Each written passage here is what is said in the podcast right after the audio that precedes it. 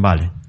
Bueno, en el caso de Santander, que al final yo mi consejo es que los inversores se formen y tengan un método para invertir, o sea que no se debe de operar basado en opiniones. Yo no, no opero, de hecho, en base a mi opinión de nada, eh, menos debería de operar nadie en base a la mía, sino que me baso en criterios lo más objetivos posibles, ¿no? Entonces, en mi caso, pues lo que hago es comprar acciones que, que tienen crecimiento o, mucha y o mucha calidad, si puede ser las dos cosas, a una valoración atractiva y que tengan buen momentum, que estén fuertes por análisis técnico y si puede ser que haya alguna estructura alcista pendiente también por análisis técnico, ¿no? Esa sería muy resumido, eh, pues eh, mi filosofía de inversión, ¿no? Cada uno debe de buscar su camino, ¿no? Debe eh, adaptarse como si fuera un guante, su método, su sistema, y desde luego sin método y sin sistema no recomienda nadie invertir, ¿no? Dicho esto, en el caso Santander, pues no sería el banco que esté mostrando más fuerza. Yo normalmente siempre digo, ¿no? Es uno,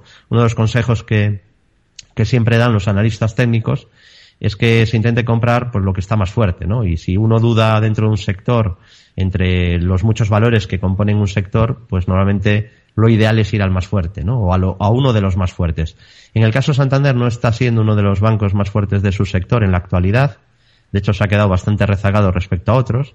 Es cierto que ha sido capaz de, romper la media 200 y eso siempre es pues un punto de, mejora técnico cuando la media pues eh, está bajando resistencia y cuando sube puede pasar a ser un soporte ¿no? y aquí estamos en ese intento de giro de la media ya de bajar a subir entonces de momento la media podría ser un primer soporte pasa por 260 la fortaleza del valor ha mejorado, aunque lo que decía es que no ha mejorado al mismo ritmo que el sector en general, que ha mejorado, lleva mejorando mucho o, lleva bastante buen eh, desempeño en el último año y medio, dos años. Y aquí tendríamos soporte primer, primero, el primer soporte clave estaría en niveles de 2.50, ese sería un primer nivel. Y luego tenemos un nivel donde ha hecho pues un rango lateral bastante claro y lo ha roto por arriba.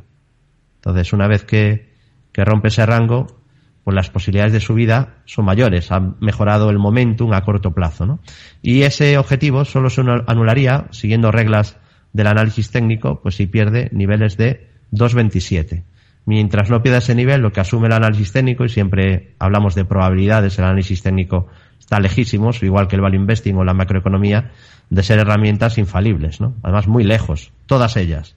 Entonces, esto va de pues el que quiere invertir, construir una cartera gestionando el riesgo e intentando tener las posibilidades a favor, intentando poner, esas opciones a tu favor. Bueno, en resumen el gráfico ahora mismo, eh, en el corto plazo, podemos decir que es alcista y mínimos crecientes. Tiene un objetivo de, de rango lateral, pues casi cumplido, pero todavía podría seguir subiendo por esa estructura hasta el objetivo. Y luego es verdad que tienen resistencia importante en la zona de 3.35, mientras que hay quizá otros valores que tienen el camino más despejado por haber em, pues tenido un comportamiento mejor y haber roto ya sus resistencias, ¿no? Si, por ejemplo,